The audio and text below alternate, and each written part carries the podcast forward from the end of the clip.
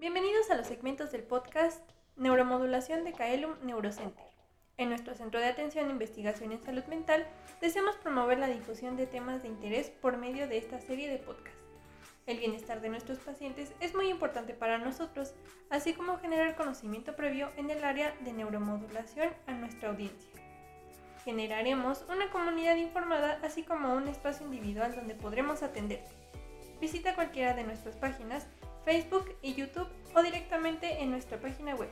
Mi nombre es Azul Durán y el día de hoy hablaremos sobre cómo surge la neuromodulación y comprenderemos desde cuándo este método ha sido utilizado como terapia médica a los padecimientos de depresión y ansiedad. Empecemos. La estimulación por electroterapia. Este fue el nombre dado a la primera estimulación del cerebro de un paciente para ser inducido a un estado similar al sueño. Los primeros estudios sobre electroterapia se iniciaron en 1902. Sin embargo, el primer informe clínico en Estados Unidos fue publicado 12 años después por Robinovich en su estudio llamado Analgesia eléctrica, sueño y reanimación. Los científicos rusos utilizaron el término ya conocido por todos nosotros, anestesia local. La investigación sobre la analgesia eléctrica continuó y el término estimulación eléctrica craneal transcutánea se adoptó alrededor de 1963.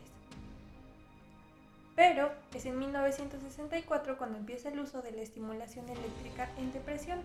Dos hombres llamados Ritfern y Lippold en el estudio llamado Relación preliminar de los efectos clínicos de la polarización del cerebro en ciertos trastornos psiquiátricos describieron la existencia de cambios mentales que pueden producirse por el paso de pequeñas corrientes eléctricas a través del cerebro en sujetos humanos se hizo evidente con sus experimentos que algunos de estos cambios persistieron durante horas o días después de que se apagó la corriente. En su trabajo, Ritven y Lippold estudiaron 29 casos de depresión persistente, llamados así debido a que los pacientes no responden a los fármacos antidepresivos. Los 29 pacientes desesperados por no mejorar y continuar con los síntomas depresivos severos aceptaron el tratamiento de estimulación por corriente eléctrica, en estos años, la estimulación eléctrica en el ámbito clínico estaba principalmente enfocada como método de anestesia en cirugías, ya que aminoraba el dolor y tranquilizaba a los pacientes en el quirófano.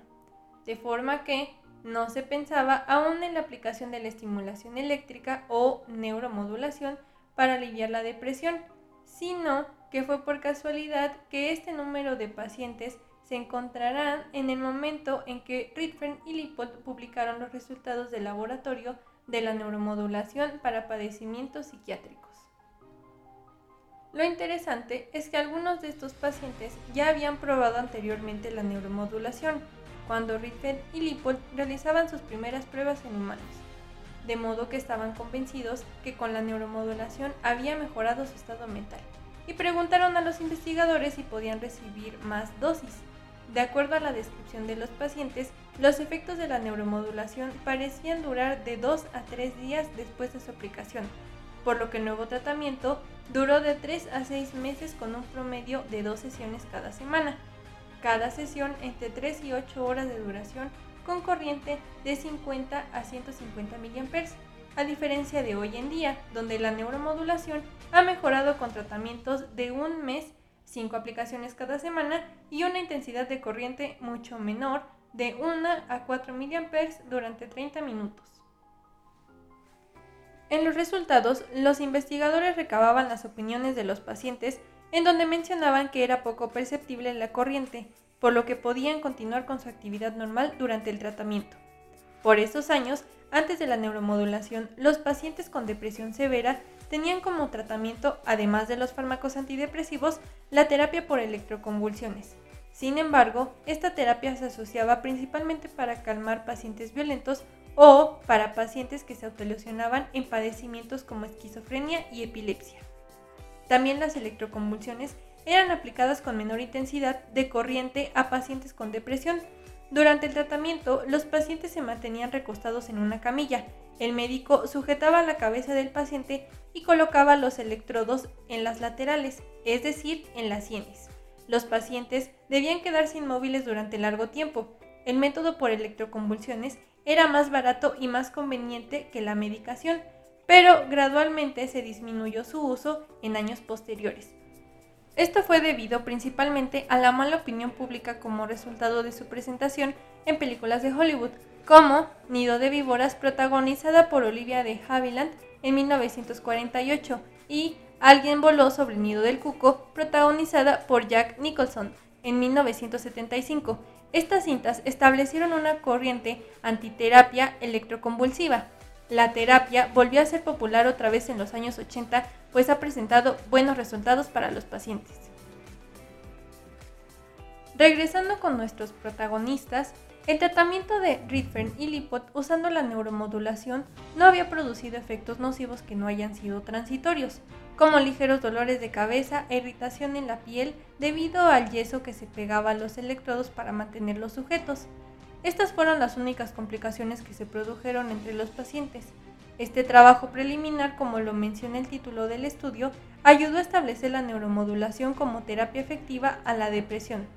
Los propios autores se asombraron de los resultados, pues observaron varios casos dramáticos de mejoría clínica. Cito, los pacientes mejoraron mientras pasa la corriente durante la sesión, añadiendo, algunos de los pacientes regresan para recibir dosis de refuerzo de corriente cuando se sienten bajos de ánimo, y prácticamente en todos los casos ha sido posible finalizar el tratamiento con éxito.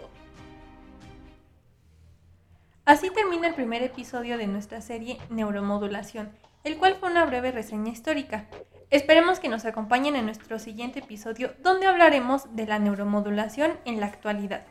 Este podcast fue hecho con fines de divulgación científica para informar sobre la terapia de neuromodulación. Si desean informarse un poco más acerca del tema, visita cualquiera de nuestras páginas. Ahí les dejaremos el título del texto científico en el cual está basado este relato. De parte del equipo de Kaelum Neurocenter, les agradecemos por escucharnos. Yo soy Azul y si les gustó este relato, denle like, compartan, comenten y nos escuchamos en el próximo podcast.